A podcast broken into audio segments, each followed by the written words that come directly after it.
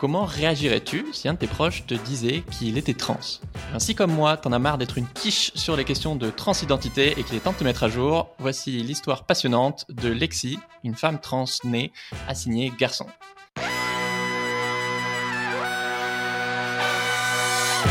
Bienvenue dans Soif de Sens, l'émission des humains rayonnants qui changent le monde.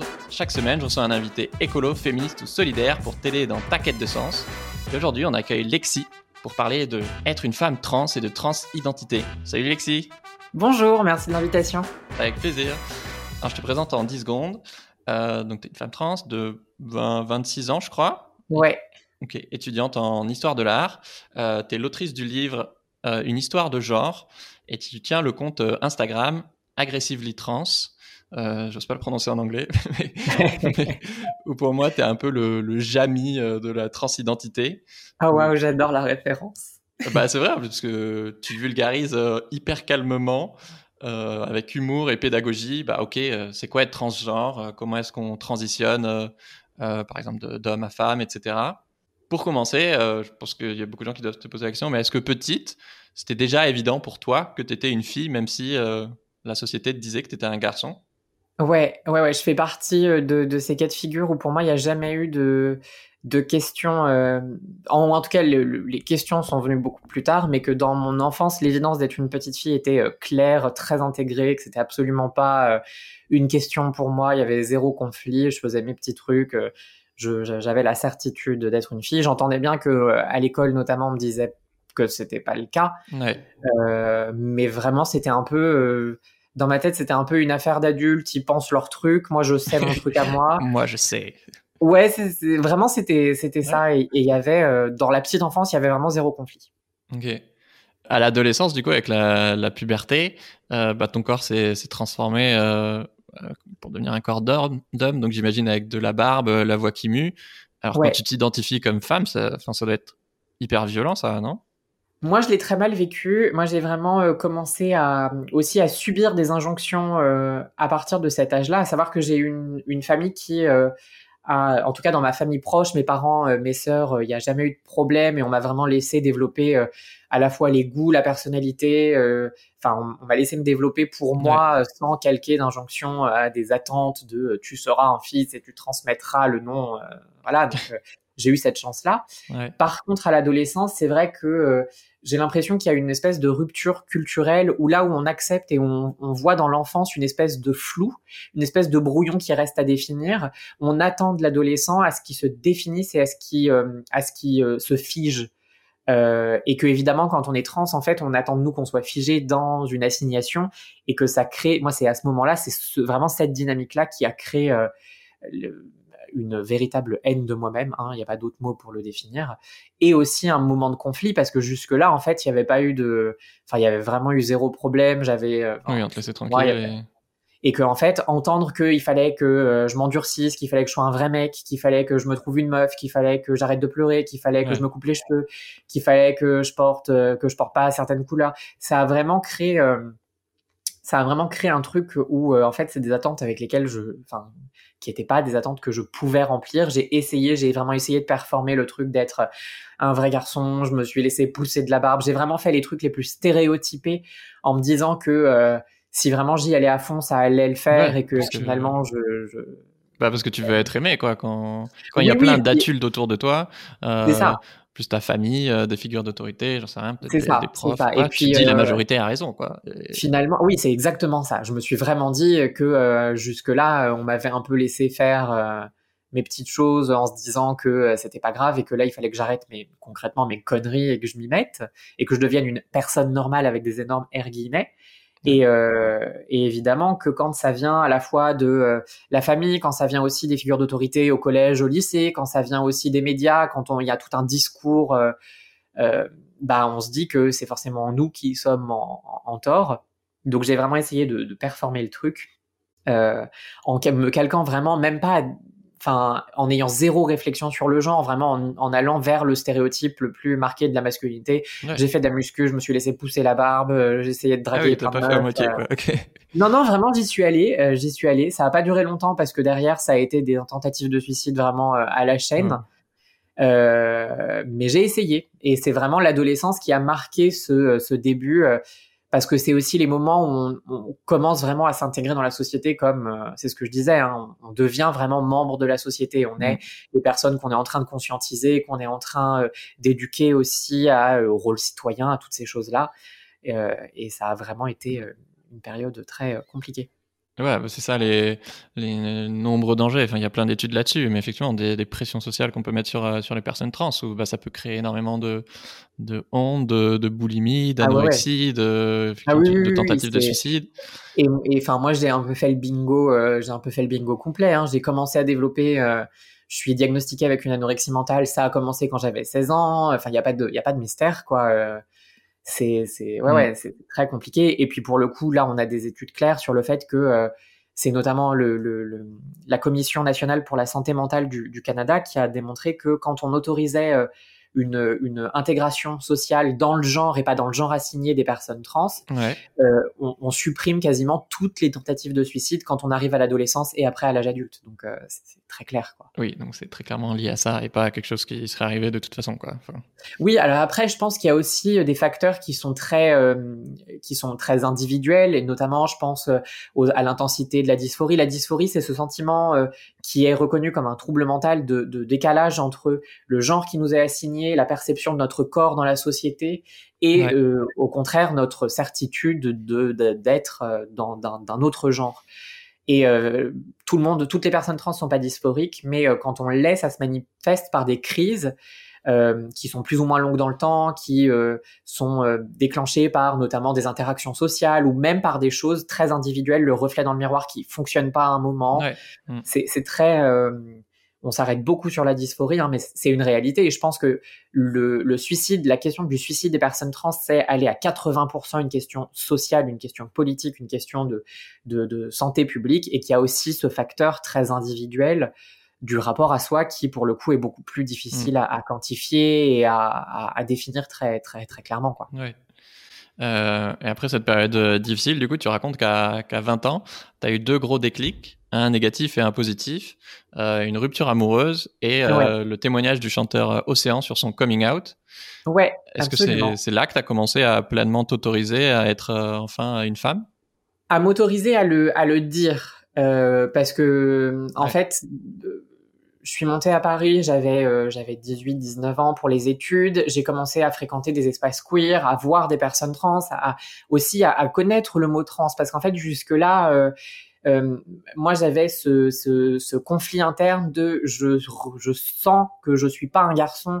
En même temps, euh, on me dit tout le temps que j'en suis un. En même temps, on me raconte que mon corps, c'est un corps biologiquement de garçon. C'est très clair, c'est définitif. Mm.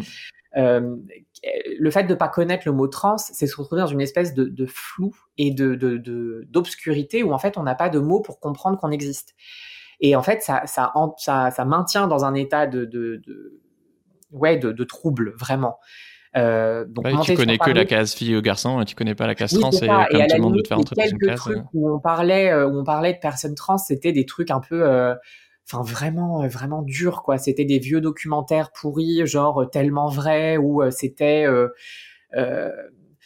enfin, on nous présentait comme des personnes qui étaient en plein caprice. Euh, on était forcément montrés comme rejetés, soit comme euh, pour le cas des, femmes trans, soit comme forcément des travailleuses du sexe, mais vraiment avec une image hyper dégradante du truc, pas du tout leur discours euh, affirmant de ça peut aussi être un choix et ça peut être, enfin voilà. Donc mm. Les seuls accès que j'avais à la possibilité d'exister, c'était des trucs vraiment durs et dans un jugement moral clairement négatif. Ouais j'ai monté sur Paris, ça a été un peu justement la possibilité de voir autre chose, voir des personnes trans, voir une organisation de la communauté. C'était mes premières Pride qui montraient qu'il y avait quand même une réalité où on était beaucoup en fait. Genre tu ressens quoi à ce moment-là? À ta première bah, Pride, par exemple Juste le fait que c'est possible, que c'est possible, et que les personnes LGBT au sens large, c'était pas ce que j'avais, ce à quoi j'avais eu accès en région jusque-là, à savoir des personnes, il y en a une de temps en temps, et elle est hyper isolée, et elle est hyper seule, et elle est hyper triste, euh, voir que vraiment il y avait un effet de, de communauté, qui avait aussi, euh, je n'avais pas idée qu'il y avait tout simplement une organisation avec des discours politiques autour de ça, des revendications. C'est vraiment le, fait de se dire on peut exister, on n'est pas seul, et en plus on peut, euh, on peut demander à avoir des conditions de vie qui soient mmh. décentes. Donc, et il y a des adultes qui sont heureux et qui sont normalement intégrés dans la société. Ouais, ouais, ouais, ouais. Clairement, ouais, ouais, ça a été, ça a été, ça a été un gros truc. Ça a été le début, enfin vraiment le déclic pour me dire ces trucs qui sont à l'état de pressentiment et de conflit, je peux vraiment prendre le temps de les organiser, de les trier en me disant que derrière, je trouverai d'autres personnes avec qui en parler et, et je serai pas euh, forcément isolé. Donc euh, ça a été euh, ouais libérateur. Euh, de fait, j'étais en couple à cette époque et quand j'ai commencé à avoir cette organisation en moi-même de, de, vouloir vraiment nommer, comprendre, savoir où je veux aller, j'en ai parlé à la personne avec qui j'étais en couple et le réflexe ça a tout de suite été non, t'as pas le droit, ça n'existe pas. Et, euh, et vraiment faire face à ce, à ce rejet. Euh, ça a été le premier exemple en fait de il y a des gens qui vont pas vouloir que mm. Ils vont pas vouloir que tu que tu que tu puisses exister, que tu puisses même juste te poser des questions pour toi-même. Alors que quelle que soit la conclusion, peut-être que j'aurais pu, euh, enfin la période de bah questionnement, c'est une l'occasion en fait de mieux se comprendre et euh, de faire un, un wellness check avec soi-même pour ensuite euh, juste vivre une vie qui est plus euh, plus en accord avec soi-même quoi et le fait d'avoir ce, ce, rejet et le fait de, de voir qu'on allait me le refuser ça a un peu été le déclic de en fait euh, c'est complètement arbitraire et ça veut certainement dire que c'est pas que toi qui es en tort ouais. Euh, la rupture, ça a vraiment été le moment de me dire, euh, c'était une relation extrêmement toxique. Je me suis complètement oublié pour la personne. Je me suis euh, vraiment j'ai vécu pour et au travers de la personne avec qui j'étais. Et le fait de d'un seul coup me retrouver sans cette personne, j'avais l'impression que j'avais plus rien, j'avais l'impression que j'étais plus rien. Euh, et de fait, ça a un peu déclenché ce truc de me dire, eh ben en fait, c'est le moment où tu peux repartir à zéro, tu, peux vraiment tout faire. Et... derrière, c'est derrière le coming out de d'Océan est arrivé et avoir une personne que je connaissais, qui était déjà une personne connue avant son coming out, qui montre qu'on peut en fait, quel que soit l'âge, quelle que soit la, la situation professionnelle, on peut on peut le dire, on peut, euh, on peut en parler, on peut. Euh, bah ça, ça, ça a vraiment été le moment qui m'a fait dire euh, ouais bah en fait c'est bon j'ai le droit et, il est temps que je le fasse aussi pour moi quoi. Trop bien. C'est vrai que d'un côté on parle beaucoup de de la transphobie et tout le, le négatif, alors que c'est vrai qu'il y, a, ouais, il y a aussi toute une histoire magnifique d'empowerment, de, d'affirmation de soi et de, de, ah de floraison à soi. Quoi. Enfin, et j'ai l'impression qu'on parle beaucoup de paroles qui se libèrent. J'ai l'impression qu'il y a surtout une, une, parole, en fait, qui, une, une, une, écoute qui se fait mieux. Et que cette écoute, elle se fait mieux aussi sur euh, les pas juste le spectaculaire, pas juste sur le dramatique et pas juste comme tu le dis effectivement sur le négatif et que ça entraîne aussi plus de, de de volonté de se montrer, de, de nous montrer tel qu'on mmh. est en vrai dans nos quotidiens et ça intègre effectivement tous les moments de joie, les relations sociales entre personnes trans, c'est vraiment une euh, l'espace où on arrive à, fleurir, à mener euh, voilà des, des, des, des, discours aussi sur nous, sur nos identités qui permettent d'aller plus loin, qui permettent de justement dépasser le simple truc de voilà je suis trans, je subis de la transphobie, ouais mais qu'est-ce qu'est-ce que je peux apporter aussi, bah qu'est-ce que collectivement on peut apporter, parce que finalement tout le monde, les, la question du genre, elle concerne aussi les personnes qui sont pas trans. Euh, et euh, je crois que pour ces personnes-là aussi, il y a des attentes extrêmement figées de masculinité hyper, euh, hyper, hyper figée, hyper toxique, qui empêchent d'exprimer de l'émotion, qui empêchent de d'exprimer des goûts individuels qui seraient un peu plus sensibles. Donc, je crois qu'en fait, on a une vraie possibilité de d'apporter des choses, d'apporter notre pierre à l'édifice hors de la communauté trans, et que ce mouvement et que le fait de montrer qu'il y a du positif, ça participe à ça aussi. Mmh. Est-ce que tu te souviens de je sais pas, de moments magiques euh, de, de début de cette transition sociale? Est-ce que, je sais pas, la première fois qu'un vendeur t'a dit madame ou peut-être quand t'as changé de prénom ou quand tu l'as annoncé à quelqu'un ou... Ouais? Ça m'arrivait déjà avant qu'on m'appelle madame parce que j'ai jamais eu, euh, enfin si tu veux, j'ai eu ma période où euh, voilà, je voulais faire, je faisais du sport, je me laissais pousser la barbe et tout ça, c'était c'était quelque chose. euh, mais après ça, j'ai tout de suite enfin j'ai vite arrêté, j'ai rapidement eu une une apparence, ce qu'on appelle une expression de genre qui a été beaucoup plus marqué par de l'androgynie, par de la féminité. Euh, je suis un peu devenu, je suis passé un peu de cet essai d'être l'hyper virilité à juste me laisser être euh, ce que je voulais être. Et ça a fait de moi vraiment un peu le au contraire le cliché du gay très efféminé.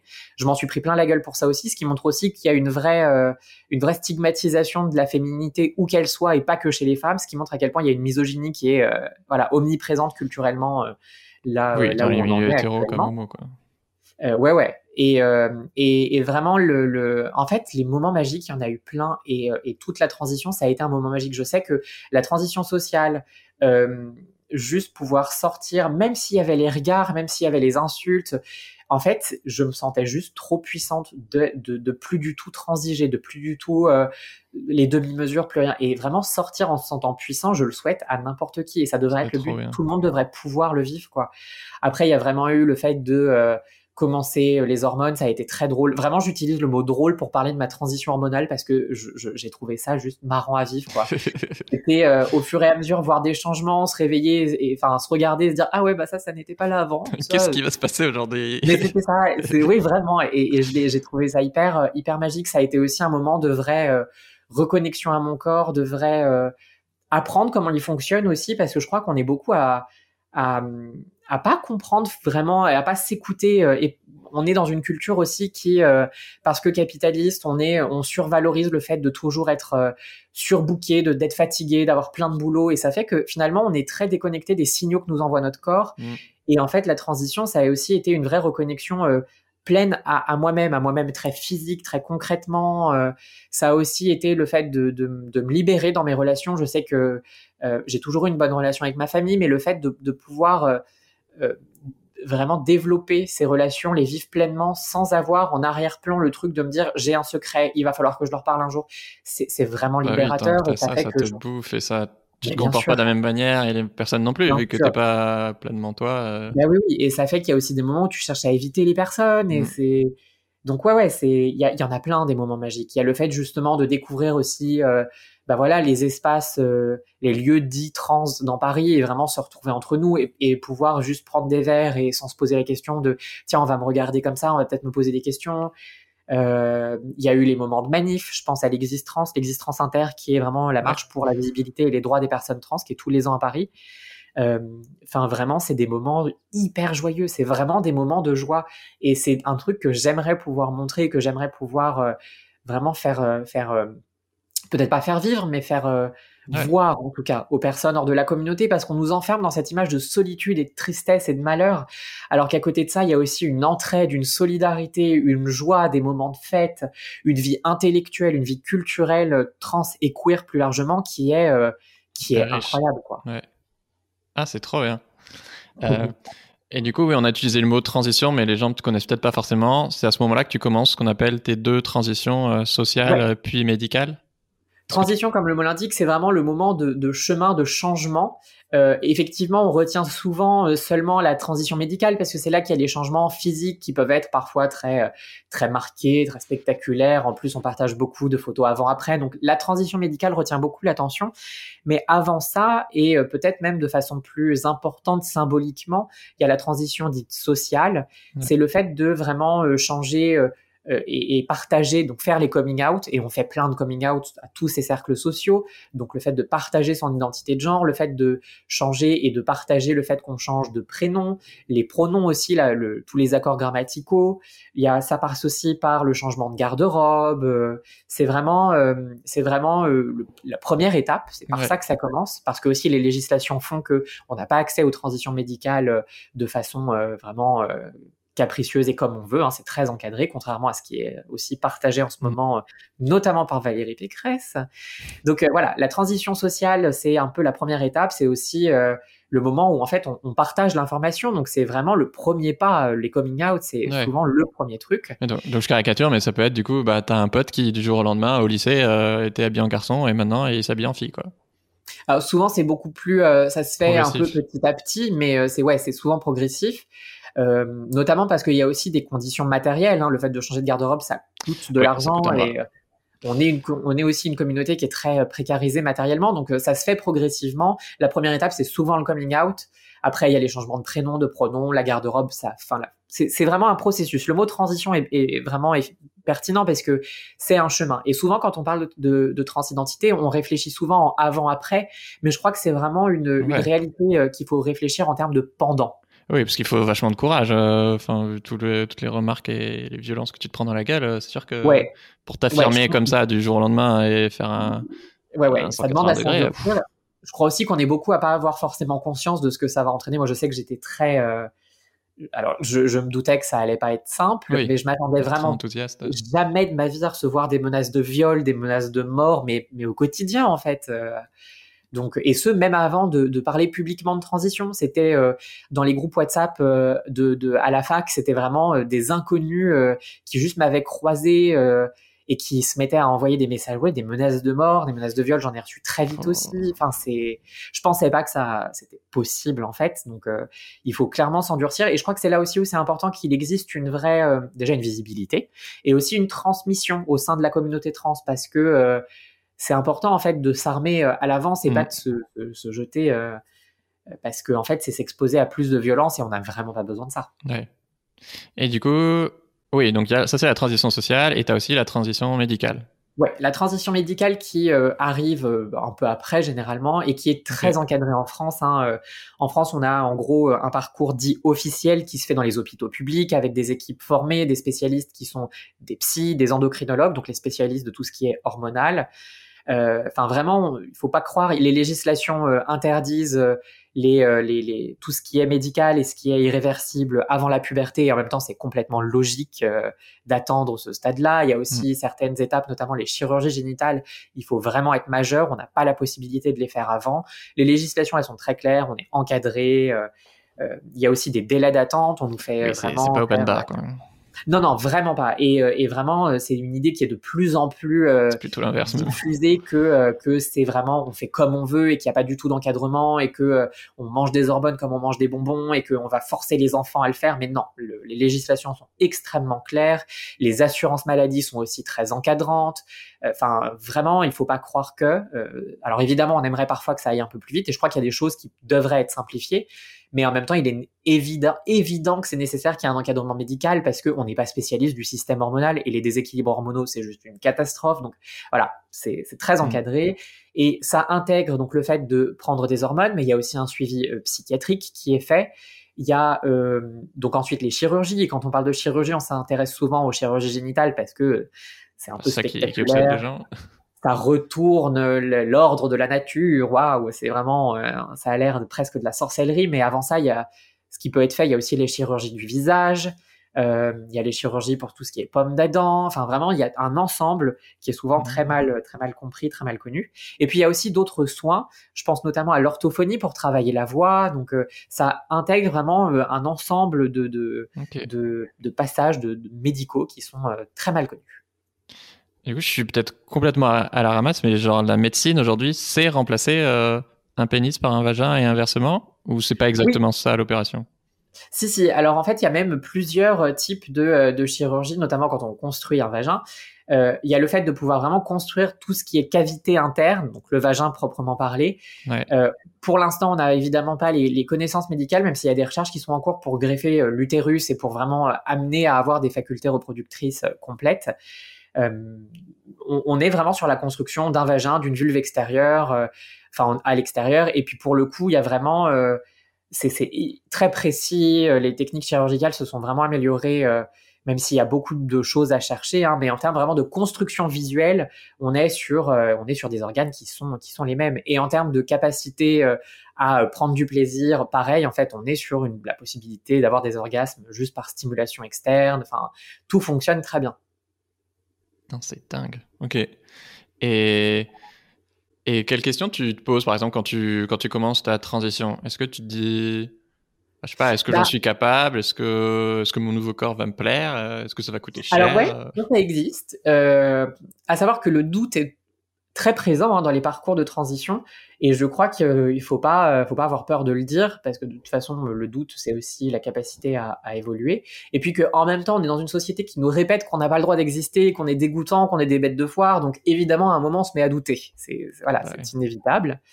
Euh, le doute existe, effectivement. Alors moi, je me suis jamais trop euh, trop demandé si j'allais euh, aimer euh, aimer mon, mon, corps. Je pense que c'est parce que euh, je fais partie des personnes avec des, des, crises de dysphorie particulièrement violentes. Enfin, c'est vraiment je ferme tous les volets, je ne veux absolument pas me, me regarder, je couvre les miroirs de, de voiles noirs. Enfin, on est c'est vraiment la, la, vieille dame victorienne, vraiment terrible.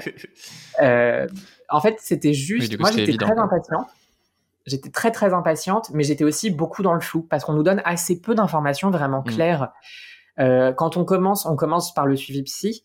en fait, le psy, on, on, fait un suivi. On est avec le psy, on parle, et on n'a pas vraiment tout le déroulé qui nous est d'abord exposé, et ensuite on se lance. C'est un peu, ça se fait un peu au fur et à mesure à l'aveuglette. Ouais.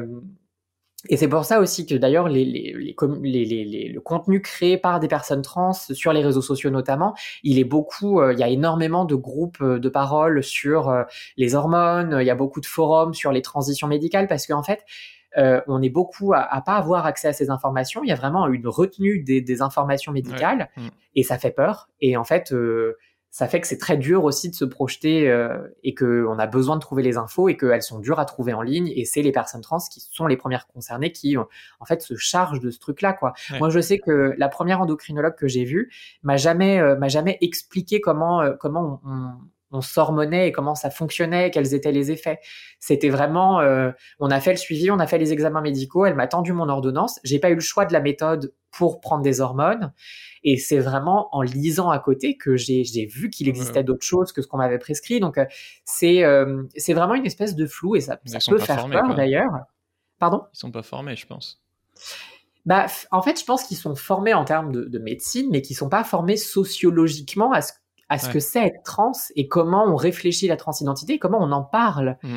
Et, euh, et, ça manque beaucoup. Hein. L'encadrement des transitions est extrêmement. Euh...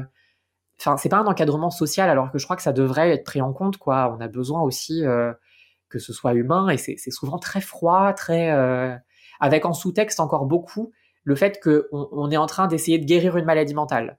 Euh, alors que la classification est plus celle-là depuis quelques années maintenant, mais, euh, mais ça reste très présent dans l'inconscient médical des gens qui nous accompagnent. Quoi. Hmm. Ok. Est-ce qu'on a une idée du, du, pourcentage de personnes trans dans, dans la société? Il y a plusieurs études qui, euh, qui essayent de le, de le quantifier. Euh, beaucoup disent que ce serait 1%, alors ce qui euh, fait de nous une minorité certes, mais quand on le rapporte à l'échelle de la société, ça fait quand même des millions de personnes.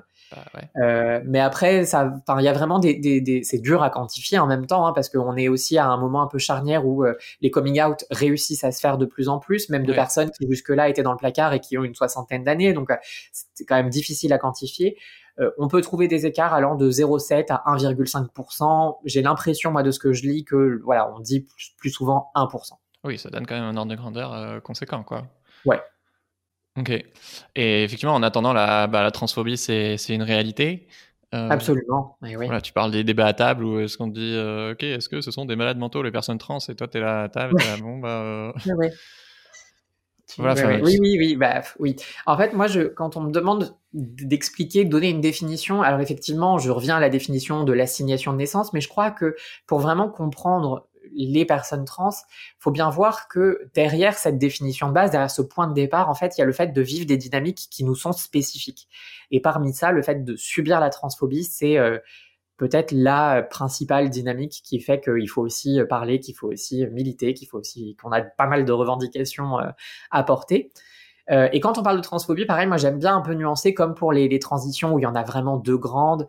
Euh, la transphobie, moi je dirais qu'il y a d'un côté tout un ensemble de, de maladresses, des maladresses verbales, des maladresses dans le comportement, dans le regard, qui sont vraiment pas volontaires. Euh, mais qui sont aussi dus au fait que, euh, en fait, jusque-là, on n'a jamais vraiment parlé des personnes trans dans notre culture, mm. euh, et que de fait, il y a toute une éducation à faire.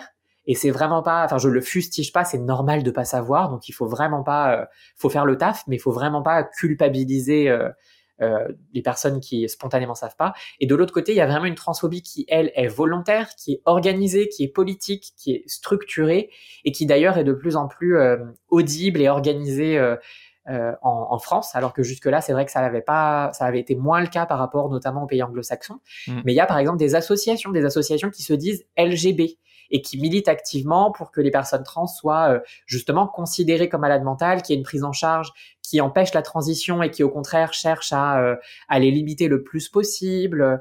Il y a aussi des, des courants dits féministes qui euh, activement euh, ont développé des théories mm. qui font des personnes trans des espèces d'agents du patriarcat infiltrés dans le féminisme et qui chercheraient à le détruire.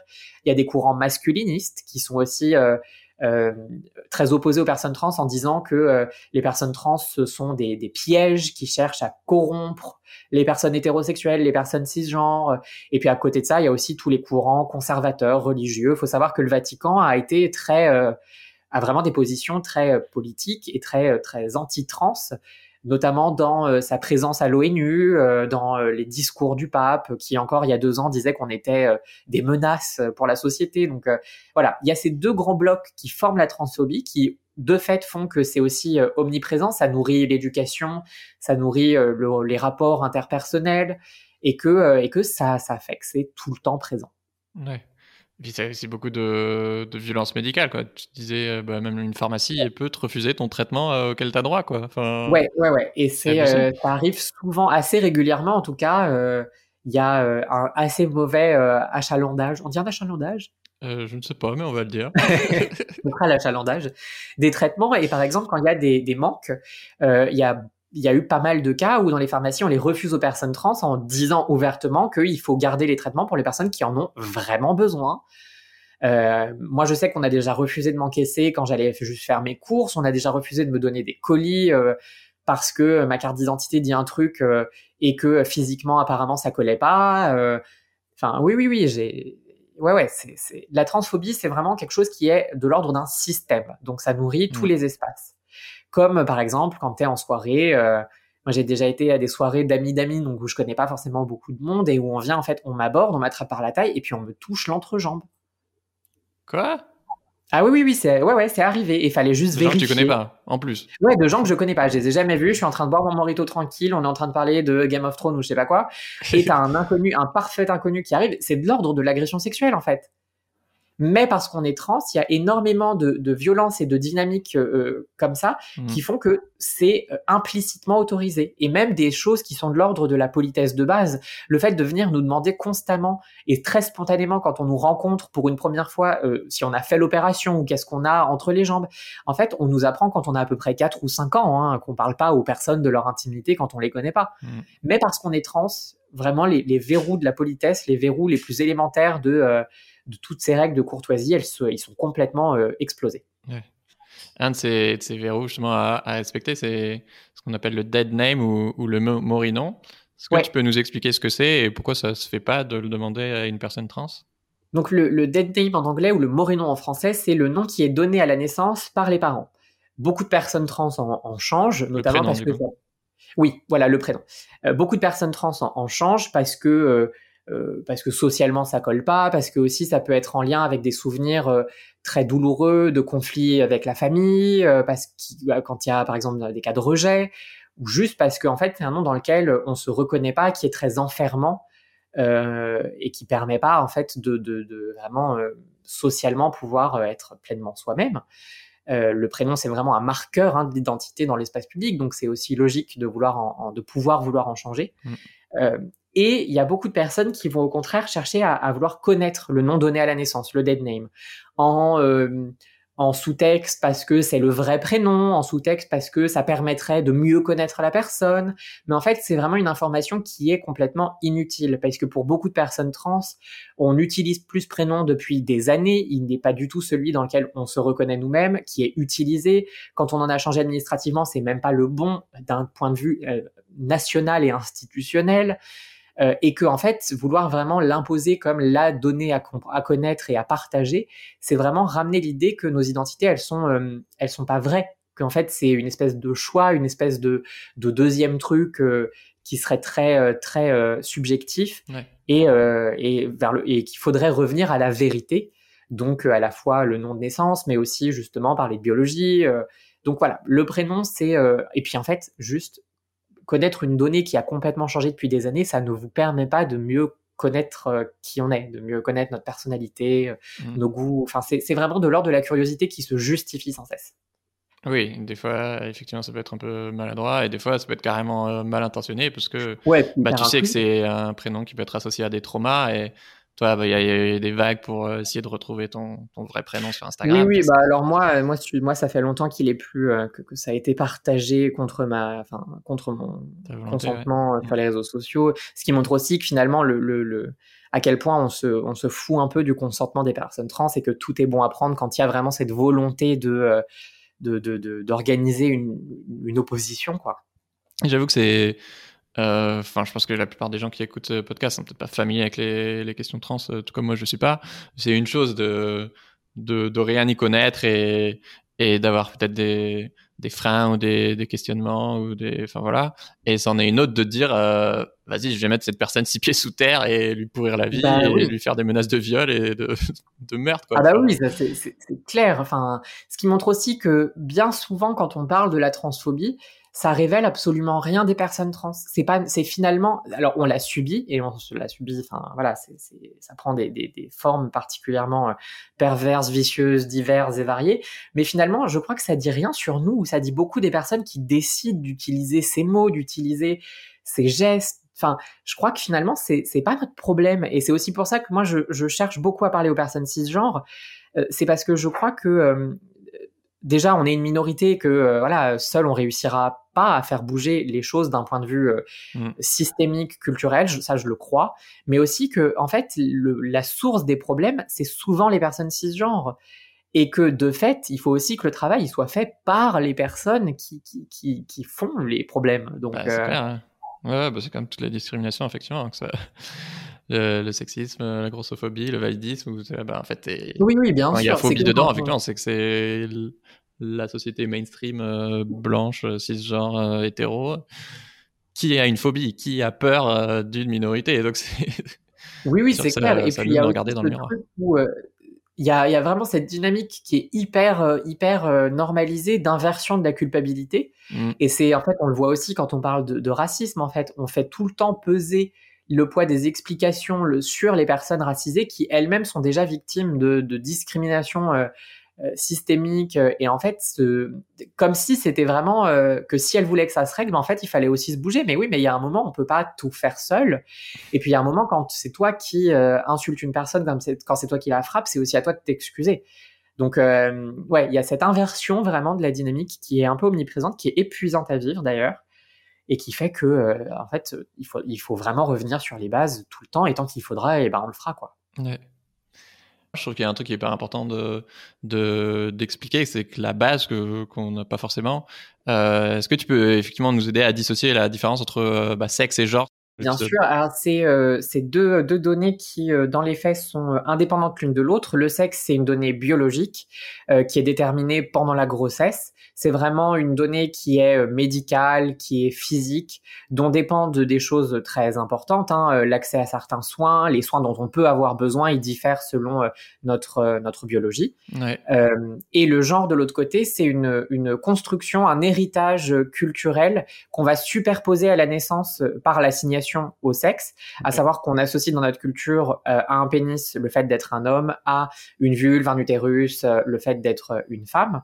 Le, le genre, c'est vraiment quelque chose qui euh, participe à l'identité de soi, à comment on se présente socialement et qui, dans les faits, est aussi euh, marqué par un certain nombre de contraintes, le nom qu'on reçoit à la naissance, la façon dont on parle de nous, le vocabulaire qui est utilisé et des données plus euh, plus euh, difficiles à, à, voir qui sont pas qui sont moins matérielles, à quels à quels espaces sociaux on va avoir accès, à quelles activités on va nous donner accès plus facilement. Comment les gens se comportent avec toi Est-ce que ce qu'on va te draguer ou pas Est-ce que tu vas subir des sexisme ou pas Exactement. C'est aussi des attitudes qui sont attendues. Hein. C'est pas pour rien qu'on parle de, de, personnes efféminées ou de garçons manqués. Donc, euh, il y a vraiment un ensemble de données euh, matérielles et immatérielles qui participent à comment on s'intègre dans la société, comment on est traité. Euh, et qui participent aussi d'un héritage, d'une transmission dans la famille, dans la société, dans la culture. Euh, et on a donc dans notre culture à nous, dans notre société occidentale, disons, une superposition du genre et du sexe. C'est absolument pas le cas euh, partout. Il y a plein d'exemples où les deux sont euh, totalement dissociés. il y a aussi trois genres qui existent. En Inde, historiquement, il y en a jusque six qui sont compris, intégrés. oui, c'est pas un truc nouveau qui date de il y a ouais, non, non, pas du tout. Et du coup, oui, une personne trans, donc, c'est quelqu'un qui qui s'identifie pas au, sexe qu'on lui a, oui, au, sexe qu'on ah oui, pardon. Au genre, au genre qui est calqué sur le sexe. Après, le, le rapport dans la transidentité au, au, sexe, vraiment à la biologie, au corps, est très. Euh, on a souvent voulu faire des, des, des schémas très très clairs de euh, on souffre dans notre corps euh, et on souffre aussi dans le genre qui nous est assigné, comme si c'était un seul énorme euh, package. Mais dans les faits, il y a des personnes qui n'ont pas du tout besoin de, de, transitionner médicalement, de changer de corps, qui n'ont pas du tout une relation conflictuelle à leur biologie. C'est vraiment, c'est ça aussi qui est très compliqué. Je crois qu'il est en train de se redéfinir un peu avec la, la visibilité grandissante des personnes trans, c'est que finalement on est dans des situations qui sont extrêmement nuancées et que le seul point commun sur lequel on peut vraiment généraliser, c'est le, cette définition de une personne trans n'est pas du genre qui lui est assigné à la naissance. Euh, et je pense que c'est aussi ce qui fait euh, à la fois la curiosité qui est très notable pour les personnes trans actuellement et aussi un peu les, les oppositions. C'est que finalement, on est de plus en plus à prendre la parole au sein de la communauté et à affirmer que les généralités, elles sont quand même très compliquées. Oui, parce que vous en apprenez plein la gueule. Oui. euh, Aujourd'hui, tu, tu, dis que tu utilises les applis de rencontre et tu mets tout de suite euh, je suis une femme trans, comme ça, vas-y, euh, ouais. on gagne du temps. Ouais. Et j'avoue qu'en préparant l'interview, en fait, j'ai réalisé que, bah oui, comme je baigne comme tout le monde dans cette culture transphobe, transphobe euh, bah, j'ai des réflexions transphobes. Et par exemple, je n'arrivais pas à m'imaginer sortir avec euh, avec une femme trans et, et ça c'est clairement transphobe. Mhm. Et j'ai pas spécialement envie d'être transphobe, donc euh, donc j'ai essayé de comprendre. Et du coup, bah ça m'oblige à me poser des questions que je me suis jamais posées en fait. Euh, attends, est-ce que si je sortais avec une femme trans, du coup, est-ce que ça veut dire que je suis homo? Fait, Bah non, parce que c'est une femme. Euh, pourquoi est-ce que euh, notre imaginaire sexuel et il n'inclut pas euh, de pénis par exemple, Mhm. Euh, sachant que quand même c'est qu'une minorité de femmes trans qui qui sont opérées pour pour changer de sexe. Ouais, ouais, ouais, en plus. Mais du coup, attends, euh, ça veut dire que c'est pas parce que j'ai une bite que je suis un homme, je suis pas un homme parce que j'ai une bite, mais alors pourquoi je suis un homme? Euh, Pourquoi pourquoi je me sens homme?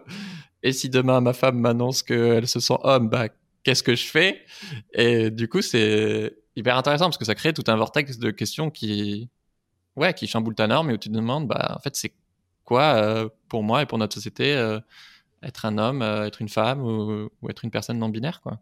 Et ça, c'est une question qu'on nous pose souvent. Euh, moi, j'ai souvenir, là, il y a, pas très longtemps, euh, il y a un petit mois maintenant, j'étais en Suisse euh, avec deux autres femmes trans absolument incroyables. Claude Emmanuel, qui est, qui est mannequin, qui est actrice, qui est aussi maintenant, comment, collaboratrice et qui, justement, se supervise vraiment les représentations pour voir si elles sont positives, si elles sont pas marquées par justement une forme de transphobie sur des, les, les tournages.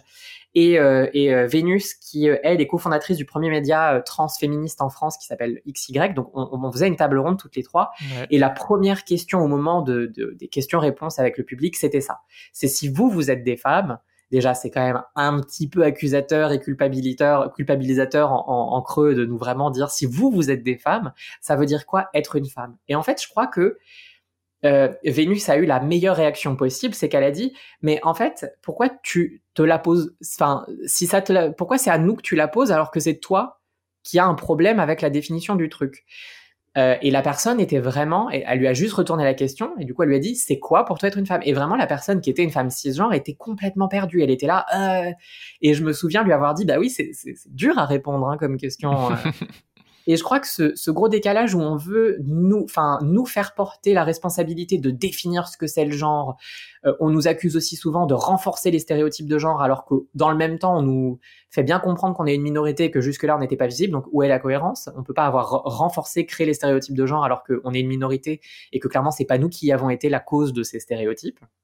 Donc il y a vraiment, on veut nous, il euh, y a vraiment ce truc de, c'est un peu, on est un peu le, bouc émissaire bien utile pour toutes ces questions très épineuses autour du genre qui sont compliquées socialement, mais euh, je crois qu'on est au contraire euh, très en avance.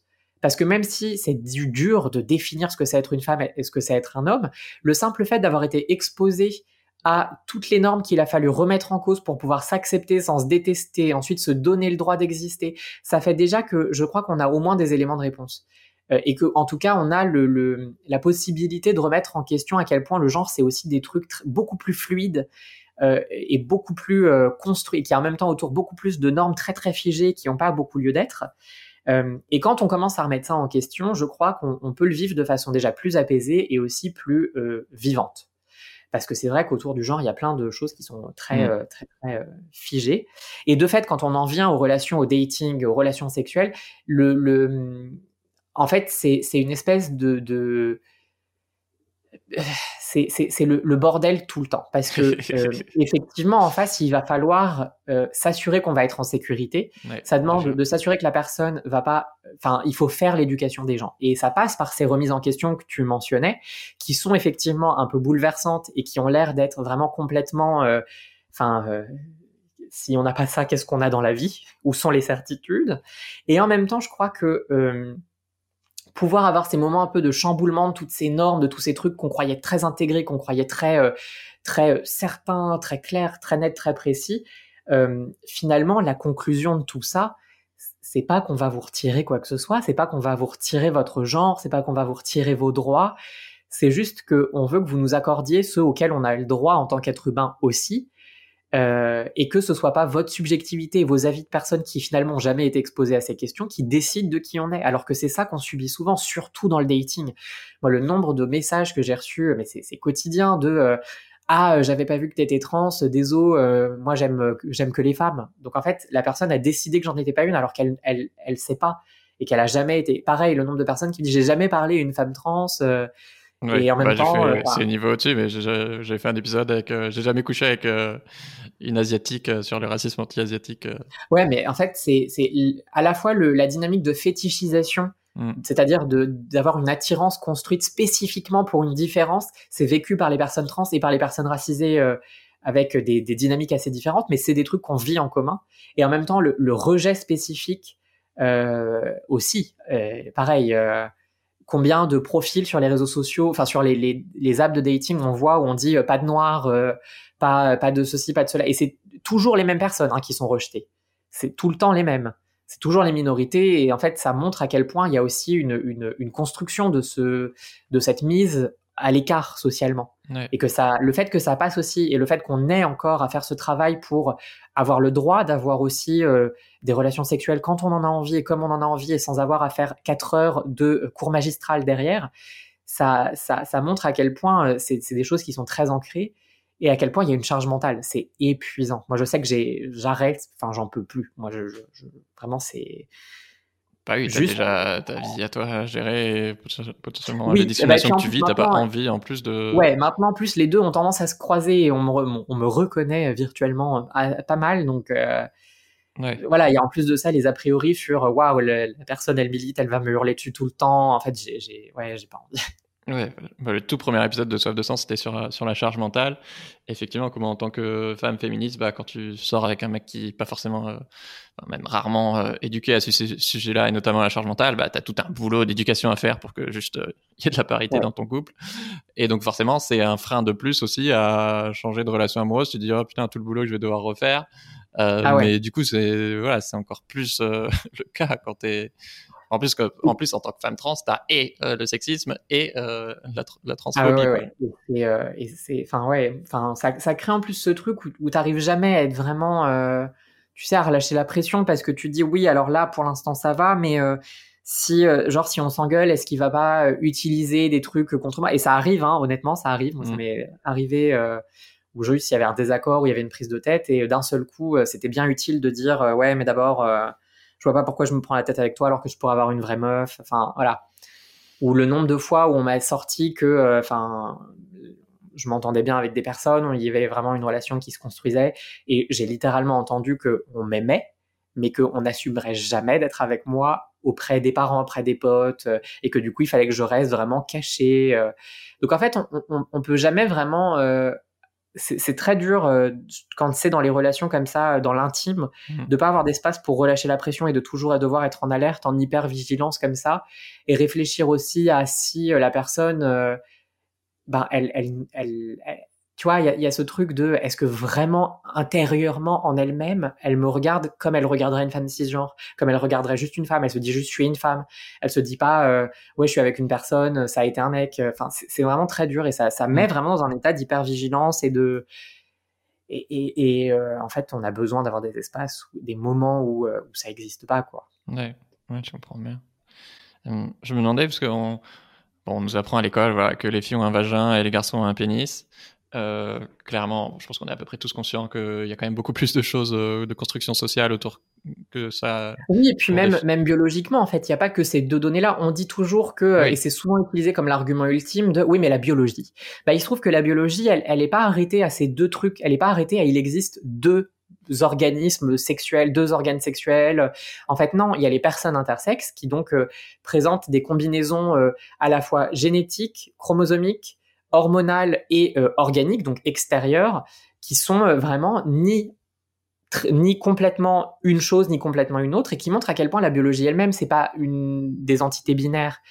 Et donc vouloir faire calquer le genre, vouloir faire calquer du genre binaire sur de la biologie qui ne l'est pas, déjà ça n'a pas de sens c'est complètement une construction euh, politique, religieuse, culturelle, patriarcale. Et en plus de ça, ça entraîne très, très concrètement le fait que les personnes intersexes, on les mutile à la naissance, les nourrissons sont opérés de force pour que, euh, en fait, euh, leur corps rentre dans le schéma de il faut soit avoir un pénis, soit avoir un vagin, et il peut rien exister d'autre. Alors qu'en fait, la nature elle-même est beaucoup plus diverse que ça. Donc voilà, c'est très construit et ça entraîne des actes qui sont de la torture, quoi. Ouais, c'est chaud. Euh, c'est que du coup, moi, la question que, que je me pose, alors je suis pas sûr du coup de comment est-ce que toi personnellement tu, tu, tu définis le, genre de quelqu'un, mais je suis pas parfaitement à l'aise avec l'idée de dire qu'on peut s'appuyer uniquement sur le ressenti de quelqu'un pour euh, définir son genre. Ben, je crois que c'est en même temps l'espèce de premier euh, de, premier pas. C'est vraiment le, Et en même temps, oui, ça me semble évident que ça en fasse partie, quoi. Et en même temps, derrière, il y a aussi une réalité au genre. On vit des choses par, enfin, par son genre. Moi, je sais que j'ai la certitude d'être une femme, et c'est de l'ordre du, du, ressenti, et ça a toujours existé. Donc je vois pas déjà pourquoi je serais pas légitime dans cette certitude qui a toujours été là. Mmh. Euh, mais en fait, ma mère aussi, elle a ce sentiment. Et derrière, ma mère, elle a pu vivre euh, du, du, sexisme. Il se trouve que j'en vis aussi. Donc il y a à la fois cette base, et je crois qu'il faut l'entendre, et qu'en fait, elle est aussi euh, audible et qu'elle doit être euh, entendue comme ça. Parce que de toute façon, même si on se dit c'est de l'ordre du subjectif, euh, en fait, le fait qu'une personne s'affirme et, ait ce ressenti-là ne retire rien à personne, ne fait du mal à personne.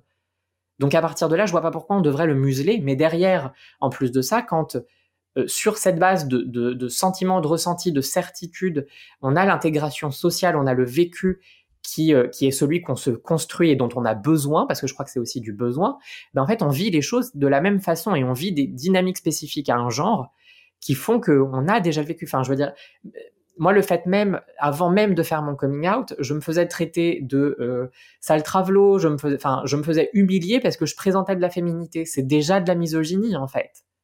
Et depuis mon coming out, ça a explosé x 5.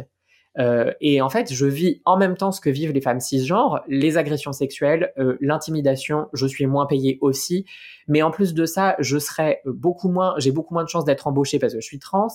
Euh, enfin, je, je, voilà. Donc, effectivement, le, le, ressenti, moi, je crois qu'on ne peut pas s'arrêter à ça et ça doit pas être la seule vérité et ça doit pas être le, le, seul marqueur, mais parce qu'en fait derrière il y a plein d'autres marqueurs qui disent beaucoup plus ce qu'on vit et ce qu'il faut régler. Carrément. Est-ce que tu auras un message pour, euh, pour euh, les personnes qui, qui, nous écoutent, qui potentiellement euh, s'identifient comme personnes trans? Je, bah, je veux leur répéter que c'est ce que je disais hein, quand on parlait des, des, trucs hyper positifs. la solitude, c'est une réalité et on y est souvent confronté quand on doit réfléchir à, ce à sa transition, au manque d'informations, quand on est justement face, on est bientôt période de fête, à euh, tonton au repas de famille qui balance des horreurs euh, comme si c'était complètement, euh, comme si ça n'avait aucune conséquence sur rien. la solitude, on y est confronté, mais c'est pas là, enfin c'est pas une, une, fatalité. Il y a plein d'autres choses qui existent. Il y a des personnes trans qui en plus maintenant sont de plus en plus visibles, même en région. Il y a de plus en plus de collectifs qui existent. Il faut vraiment pas avoir peur de se tourner. On, on est en France, on diabolise l'idée même de la communauté, mais en fait, elle assure une survie. Elle assure aussi un développement qui est bienveillant, qui est positif, qui est affirmant, n'ayez pas peur euh, même si c'est que sur les réseaux sociaux, de vous tourner vers les autres personnes qui sont déjà passées par ce par quoi vous voulez passer, euh, qui sont aussi en questionnement comme vous. N'ayez pas peur, on est ensemble et ensemble on arrive vraiment à, surmonter mais tellement de choses que c'est encore nécessaire qu'on fasse communauté. Est-ce que tu aurais un message euh, inversement pour les personnes non trans? Enfin, vous êtes aussi concernés euh, vous êtes aussi concerné parce que déjà vous avez un genre et que quand on parle, nous personnes trans, de euh, du fait qu'il faut dégenrer les vêtements, qu'il faut dégenrer les couleurs, qu'il faut dégenrer la langue, c'est aussi des outils qui, qui peuvent vous permettre de peut-être vivre un peu plus sereinement un genre avec lequel il y a 20 000 attentes qui sont parfois hyper contradictoires et qui sont parfois pesantes. Vous êtes aussi concerné par tout ça. Euh, et aussi, je, je, donc je veux, je veux répéter aussi que c'est normal de pas savoir, mais que quand on a enfin accès à de l'information et qu'on peut apprendre, décider que ce qui va nous être transmis a pas de valeur ou est faux, c'est là que ça devient dommageable, c'est là que ça devient criminel même dans certains cas, de décider de fermer les yeux. Euh, Sentez-vous concerné euh, vous pouvez vous pouvez pas savoir en fait si vous n'avez pas une personne trans dans votre mmh. entourage qui n'ose pas faire son coming out. 1% bah, de la population, on en connaît tous forcément plusieurs.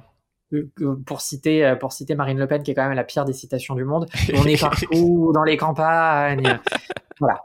Euh, donc voilà, sentez-vous concerné, faites le travail de lire des trucs en plus, il y a de plus en ah, plus de, de ressources ouais, écoute, C'était la, la, référence magique de, la fin. Merci beaucoup, Lexi. Sentez-vous concerné. Euh, J'ai trop kiffé. Euh, Abonnez-vous à son compte Instagram. je vais t'entendre en anglais Aggressively Trans. Waouh. si tu veux plus des épisodes avec des humains rayonnants comme Lexi, eh ben, abonne-toi et parle de ce podcast à un ami. Ça m'aide énormément. Euh, et voilà, je vous dis à bientôt. Ciao tout le monde. Ciao Lexi. Au revoir.